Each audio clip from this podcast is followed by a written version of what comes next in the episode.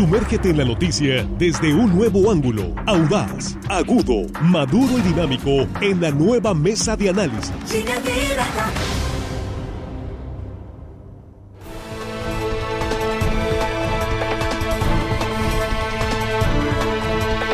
Aquí estamos ya de regreso de línea directa, única emisión eh, el día de hoy por el, pues, el fin de semana largo, día festivo. Pero aquí estamos y con mucho gusto, como siempre, agradeciendo que sigan con nosotros y más agradecidos si comparten esta transmisión en vivo en nuestras redes sociales, línea directa. Estamos a través de las eh, frecuencias radiales en todo el estado, y más allá a través de las redes sociales en Facebook, línea directa portal, estamos en YouTube, estamos en Twitter. Y un saludo para usted antes que nada y nuestros compañeros aquí en la mesa muy puntuales como siempre. ¿Cómo estás, Jesús? ¿Qué tal, Víctor? ¿Qué Buenos tal días. de Oye, buen su- fin? No, bueno, muy bien y además aprovechamos muy bien la ciudad porque en minutos, ahora sí, en minutos llegué aquí a la Ya a esta hora. Sí, no, súper ¿no? bien. No hay clases, está muy tranquilo todo, ¿no? Eh, una excelente inicio de semana. Bienvenido, Jesús. Jesús Rojas, ¿cómo estás? ¿Qué Muy tal buen- de fin de semana? Bien, ¿Qué tranquilo. tal de buen fin? Todo Juan? tranquilo. Bueno, ahí fui, fui víctima ahí de chantaje emocional en la casa, así que Ah, bueno, a veces. eh, sí. Y, y caímos con la ¿Aprovechaste alguna oferta, Juan? Ordóñez? Pues, Sí. pues no hay muchas ofertas, fueron meses sin intereses más bien. Ah, bueno. Pues Sí, pero así ofertas, ofertas. Sí, mm, fíjate que sí, sí, ya me están aquí comentando que sí hay ofertas en, en lo electrónico. Sí, pero hay que escarbarle. Y el problema es que el buen fin se creó no para escarbarle, era para que todo lo que estuviera ahí tuviera un real. Pero están. Eso es lo triste, que hay que escarbarle y no debe ser. pues este, ahí, ahí al- algunos aprovecharon bastante bien, otros están así como Juan, no, no les gustó mucho. No, el- sí me este gustó, año. pero, Ah, sí. pero insisto, Ah, bueno, no hay que escarbarle. Hasta que venga un buen vato le tiro, ¿eh? Eh, es- eso sí, bien. Armando Ojeda, ¿cómo estás? Bienvenido, buenos días. Muy buenos días, amigo Víctor Torres, listo, compañeros de la mesa, chicos de la producción, gente que nos escucha aquí en nuestro queridísimo estado de Sinaloa. ¿Y? Más allácito de nuestras fronteras, amigo, que hay muchísima gente con nosotros seguramente conectada en este momento. Y nosotros muy agradecidos por ello, por supuesto. Muchísimas gracias. Pues vamos a entrarle al tema de hoy, este fin de semana, pues además del buen fin y todo lo que el día, es el, el fin de semana largo, el día de descanso adicional que muchos están disfrutando.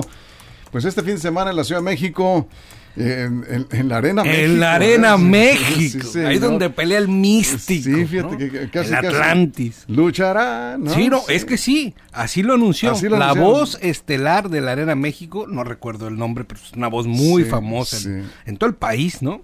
Anunció así a Ricardo Monreal, ¿no? Sí. Para dar su... Es que estuvo extraño porque no era informe, pero era un informe. No, es campaña. No era ruptura, pero era ruptura. Omar García, la voz oficial. Omar García, sí. Lucha Eh, libre. Pues ahí ya, ya tenían varios días con este, en el marco de esto de la lucha, porque unos días antes unos luchadores fueron al Senado de la República, Ah. le regalaron una máscara, el indomable, así le dijeron, ¿no? Y entonces se puso una máscara y ahí anunció que iba a tener un evento organizado por agrupaciones afines al movimiento, no por él, ¿no? agrupaciones afines al movimiento monrealista en la Arena México Ajá. para dar un mensaje Sí. a los seguidores Sí, de sí. Monreal, ¿no? Pues la llenó, eso sí, llenó la Arena México, Eso. deben de caber unas 10 mil personas, 8 mil, 10 mil personas, se veía lleno, y bueno, pues ahí dio un mensaje interesante, me dio oportunidad de escucharlo, más por la mesa que íbamos a tratar ahí que por el interés que me genera, y pues ahí dice que es más difícil construir, es más difícil la unidad que la polarización, un discurso que ha tenido constante. Él prácticamente está diciendo que va para adelante y las pancartas, eso sí, muy interesante, Sí. de que el público naturalmente traía, que no estaban insertas ahí, Claro, claro. Que 23 no nos mil- vamos a dejar. 23 mil personas en el evento. 23 mil personas. Pues más que la marcha Es la los- capacidad total. Pues, de la Arena fueron Nada más que la marcha, ¿no? Nada más que A está ver. algo importante, ¿no? Sí. Estaba la mitad del escenario usada como parte de templete. Pues Entonces, quítale ponle unos- La mitad. Quítale unos 6 mil. Sí. Sí. Pues ponle Pero era, era bastante. bajita ¿no? la mano 12 mil, 13 mil personas, ¿no?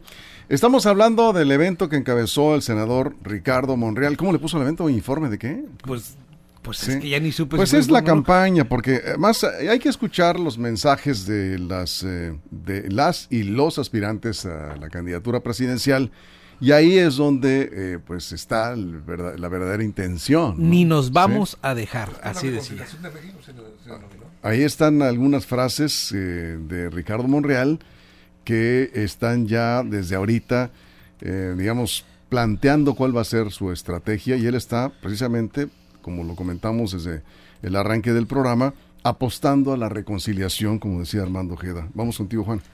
Eh, bueno, sí, entonces hubo más gente en el meeting del señor Monreal que en la marcha, ¿no?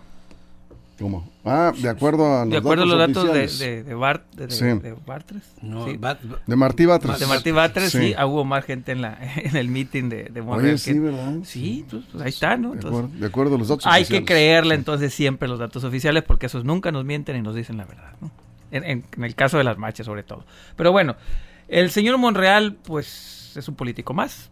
Algunos dirán que es importante, otros dirán que es más del montón. Al final de cuentas lo que está haciendo es campaña política.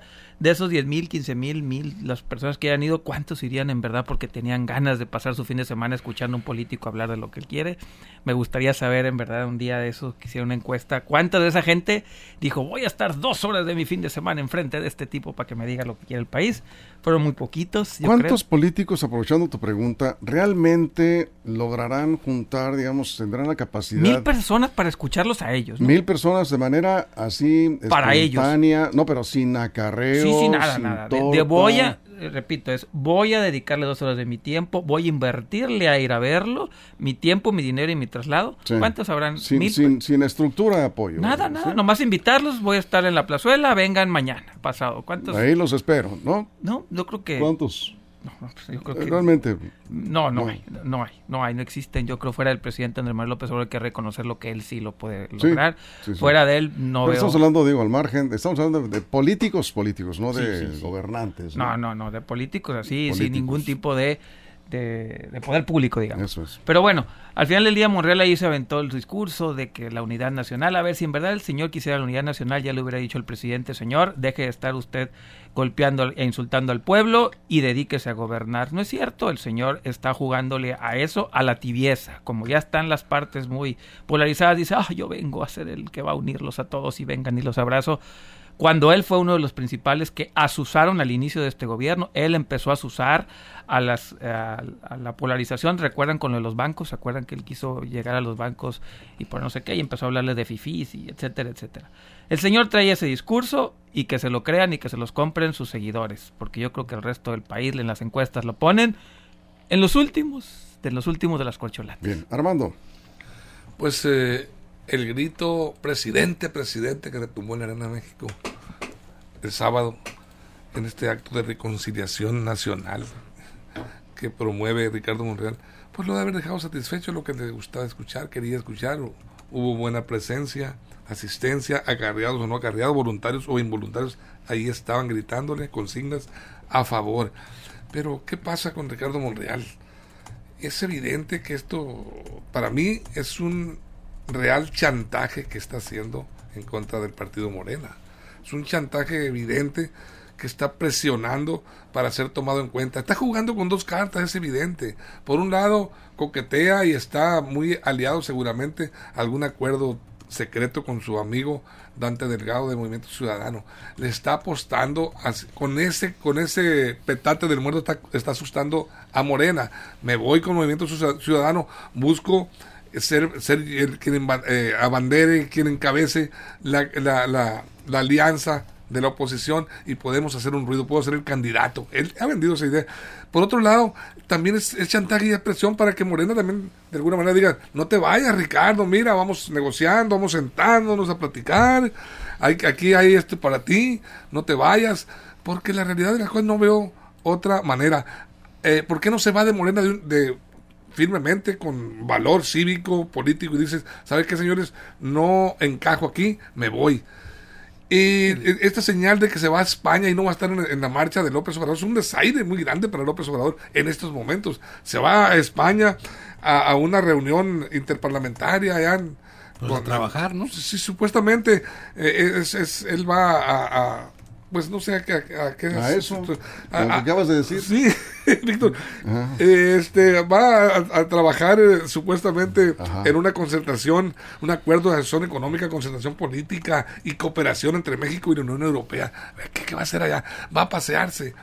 Va huyéndole a la marcha, es la realidad de las cosas. Si él tuviera interés, si fuera entre las corcholatas, estuviera, no se va a esa reunión interparlamentaria a España. Sin embargo, allá va, allá va, sacándole la vuelta, sin duda, a la marcha. Jesús. Pues mira, lo que no hubo, digo, hubo de todo ahí en, la- en ese evento, ¿no? Hubo luchadores y había gente representativa de otros estados, al menos así lo quisieron dejar ver, pero no hubo, pues, representantes de Morena como tal, formalmente no hubo nadie, solamente había algunos morenistas que están como en proceso de desafiliación o que ya no quieren ser tal como tal morenistas, eh, digamos cuatro teístas en proceso de conversión o de desconversión, como Gibran Ramírez, que estuvo ahí presente, Juanito, los- y alguno que otro senador de los aliados fieles que tiene ahí en la, en la Cámara de Senadores. Pero más allá no hubo, no tiene más. Él no ah, yo creo que Ricardo Monreal sabe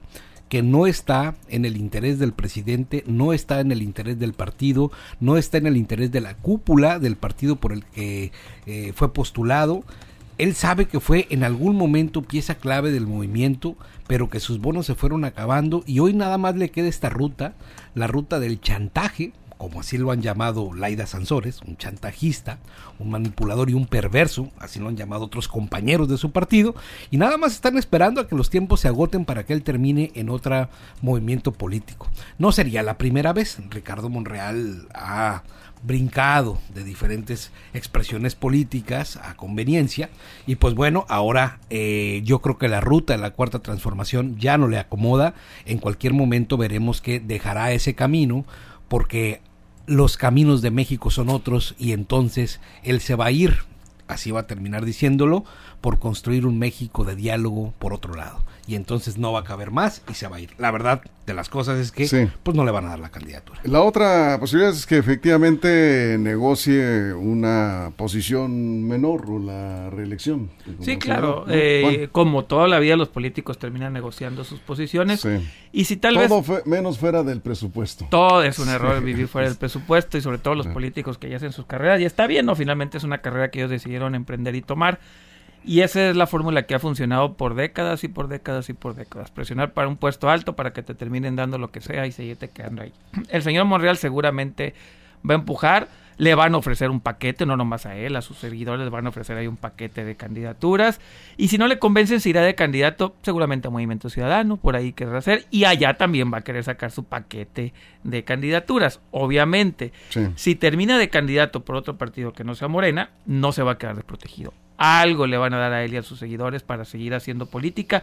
Y por cierto, si llama a la gran reconciliación nacional, yo le sugeriría al señor Monreal que empezara por Zacatecas, donde gobierna su hermano. Ahí, ahí no hay en verdad reconciliación posible entre el grupo, el, el grupo de la delincuencia organizada y el gobierno. Ahí se están dando con todos de los estados más inseguros que está gobernando su hermano, que por cierto, él pidió que fuera su hermano candidato, él lo apoyó. Hoy debería estar empezando por ahí, por Zacatecas, por reconciliar ese estado tan bonito, tan hermoso, a mí me encanta. Ahí debería empezar el proceso de reconciliación nacional de Ricardo Monreal. Eso es Armando. Mira, Ricardo Monreal ha sido negociador, yo le dije chantajista, chantajista y negociador y le ha funcionado.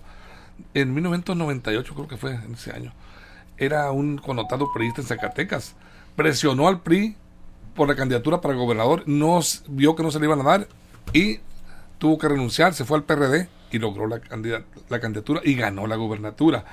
En 2018 hizo lo mismo, eh, quería ser él el jefe del de gobierno de la Ciudad de México, no se la dio López Obrador, se la dio a Claudia Sheinbaum, negoció la senaduría y ahí está, y la coordinación de la Junta de Coordinación Políticas ahí, ahí en el Senado.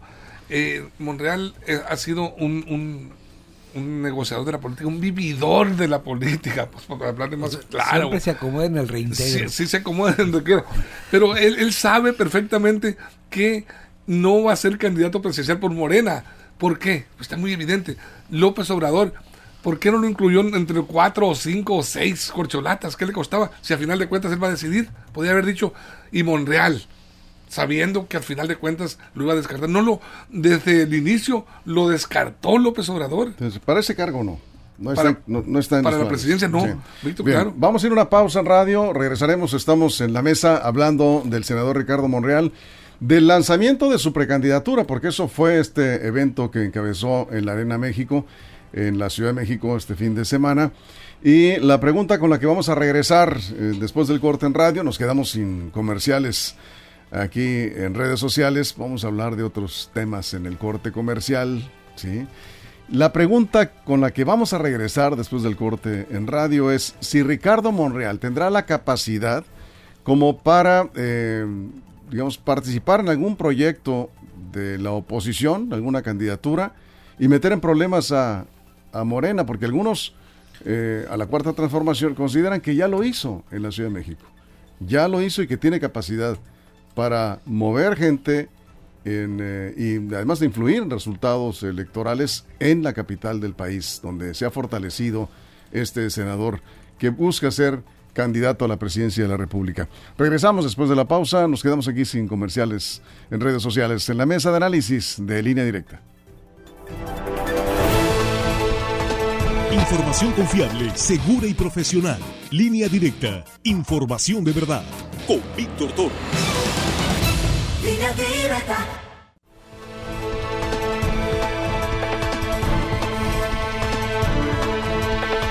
Estamos de regreso después de la pausa en radio. Estamos aquí de regreso. Estamos acá en redes sociales. Nada más para escuchar tu opinión. Estábamos comentando durante el corte, acá en nuestra transmisión en redes sin comerciales, sobre esta convocatoria que está haciendo este, pues este grupo, digamos, que ha encabezado la defensa del INE o estos grupos que eh, realizaron la marcha de- del domingo antepasado, como ya comentaba Armando, están convocando ahora a ponerse una camiseta rosa el día de la marcha, 27 de noviembre, a favor de López Obrador, la marcha que va a encabezar el presidente incluso con motivo de su cuarto año de gobierno. Si esto no es un acto de provocación y puede generar Yo- eh, pues, incidentes violentos en la Ciudad de México, Jesús. Yo creo que lo es y hay que tener mucho cuidado con lo que se pretende, porque mira, a lo mejor pues acá estamos lejos, ¿no? De, este, de la Ciudad de México, de- en el lugar del cauce de la marcha del presidente Andrés Manuel López Obrador, pero imagínate los que estén cerca, es decir, en Ciudad de México,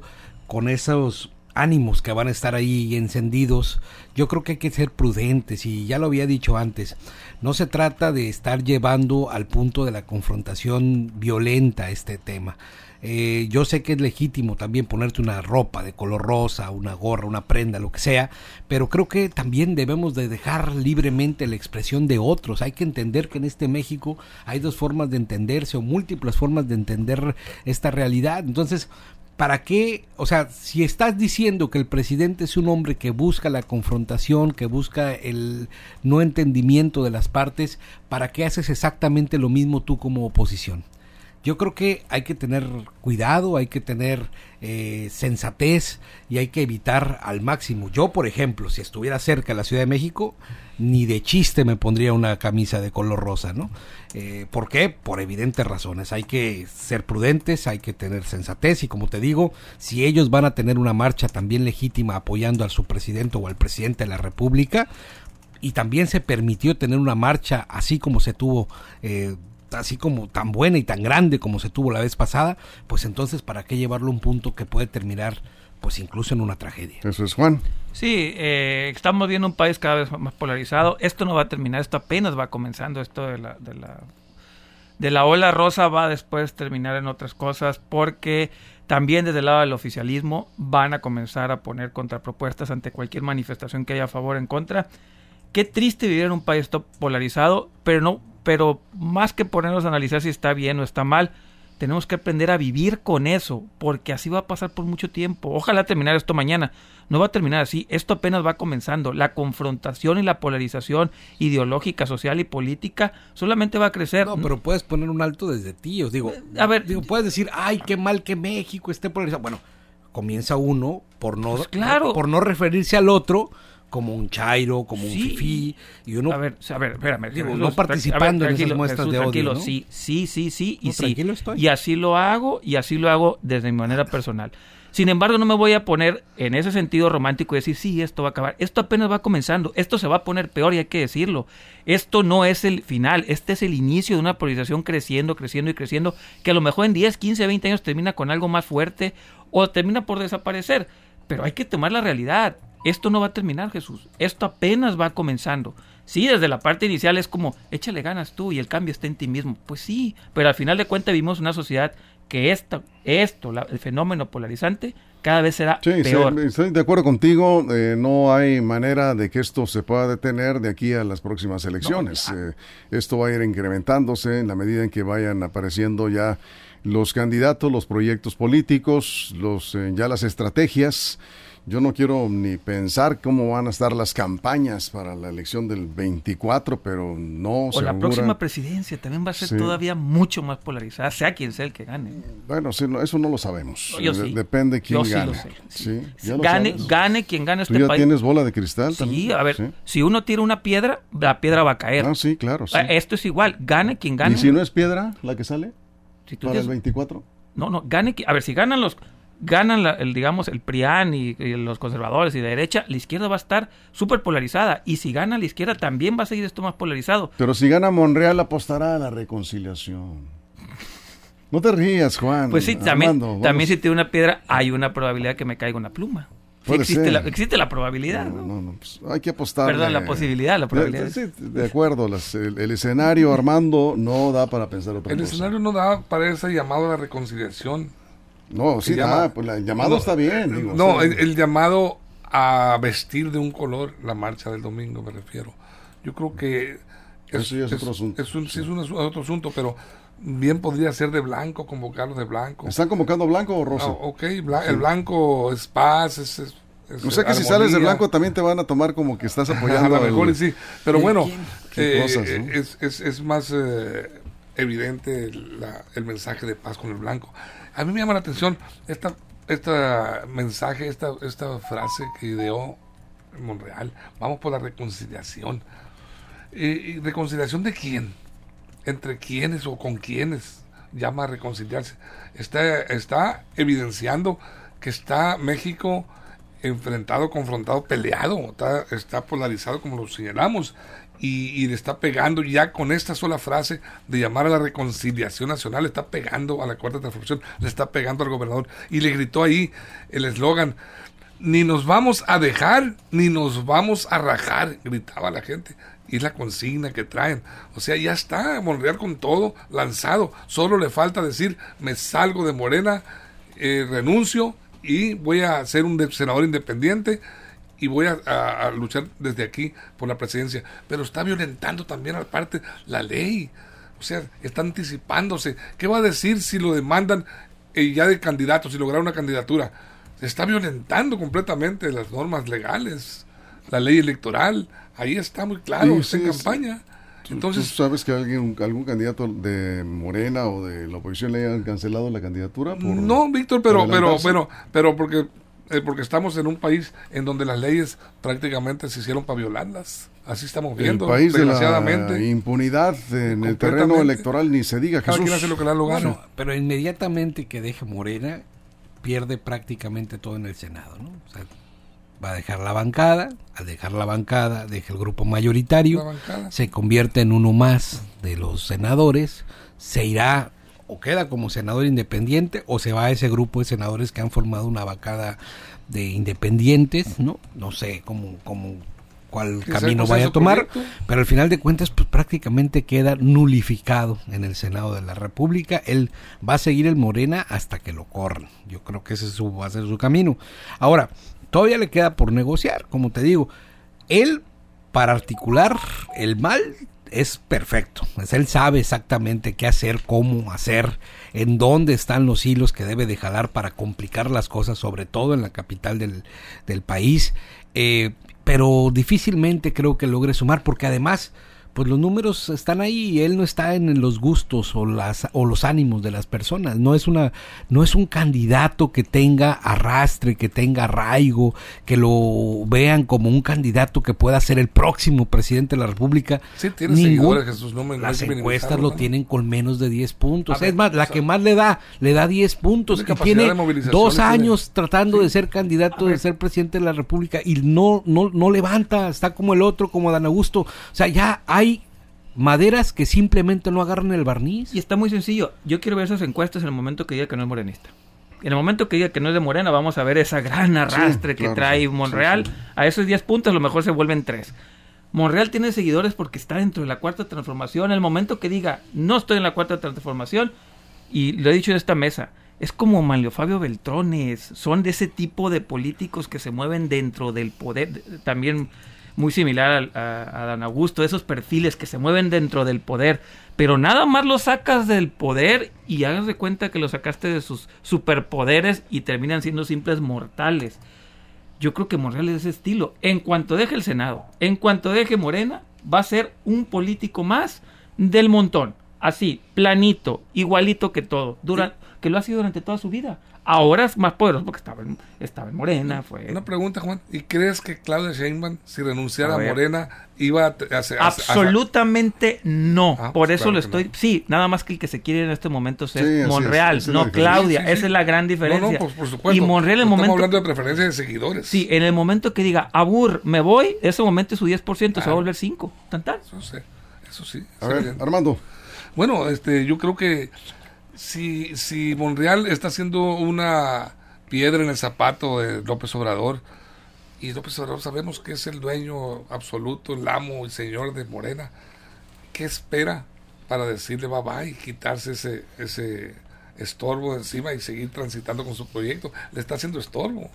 Está, está eh, lo que Monreal haga como coordinador de la bancada de Morena en el Senado le repercute la cuarta transformación. Mira cómo están los morenistas, le está dando armas a los adversarios políticos, a los rivales, para que lo estén acusando y le estén diciendo, entre ellos mismos están peleados, están peleando por el poder. Entonces le está haciendo daño More- este Monreal a Morena. ¿Por Ah. qué Mario Delgado? ¿Por qué no se mueven y dicen, sabes qué? No cabes ya con nosotros. Bye bye. Cerramos con la pregunta que habíamos eh, comentado antes de la pausa. ¿Sería capaz eh, Monreal, la fuerza de Monreal, de generar alguna división en la Ciudad de México, que es donde yo veo que está Sí, su mayor fuerza, ¿no?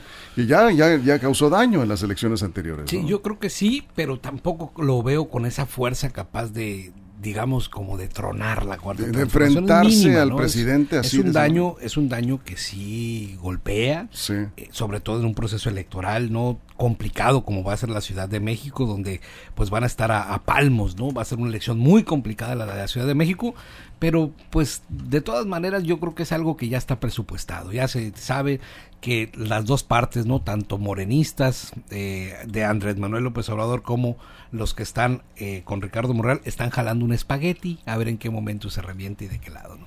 Eso es. Juan. Sí, no, a ver, yo creo que ya le hizo daño a Morena, el, por ejemplo, Sandra Cuevas en, en Cuauhtémoc, en la delegación Cuauhtémoc, como en la alcaldía Cuauhtémoc, le achacan la derrota a- al señor Monreal, que por eso dicen algunos que lo sacaron de la lista de los de las corcholatas a raíz de la derrota del, de Morena en la Ciudad de México, fue donde hubo el rompimiento.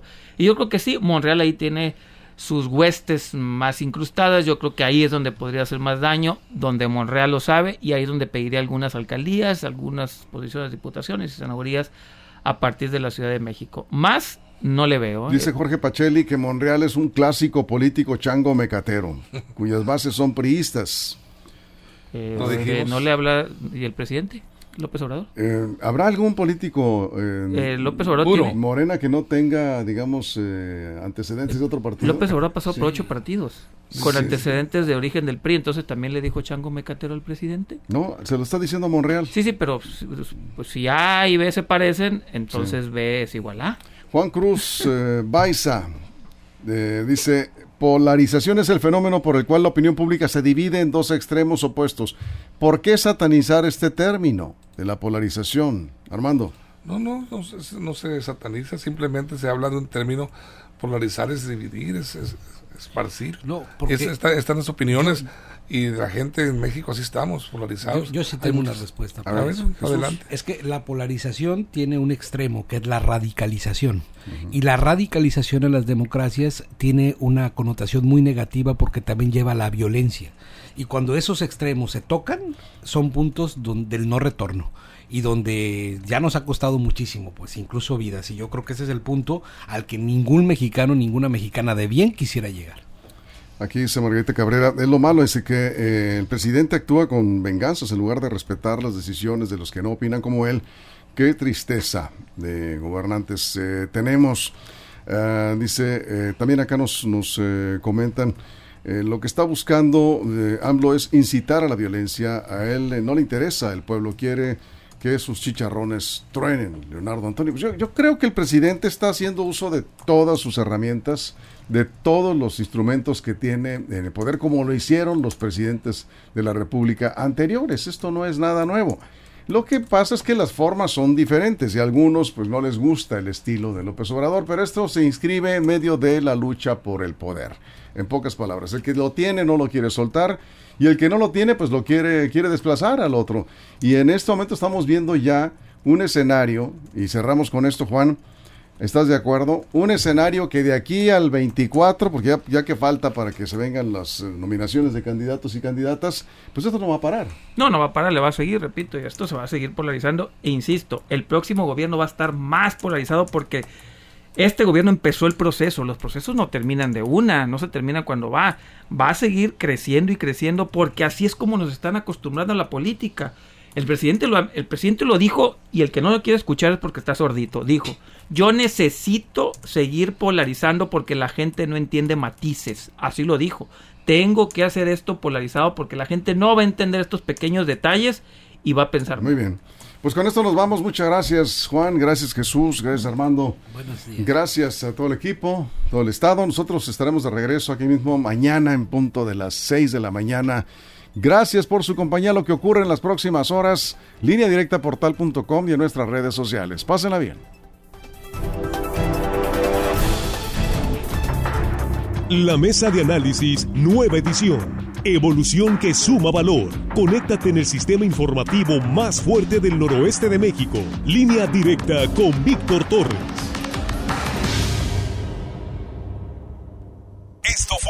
Línea Directa. Información de verdad con Víctor Torres. Información confiable con fuentes verificadas y seguras. Línea Directa. Información de verdad con Víctor Torres.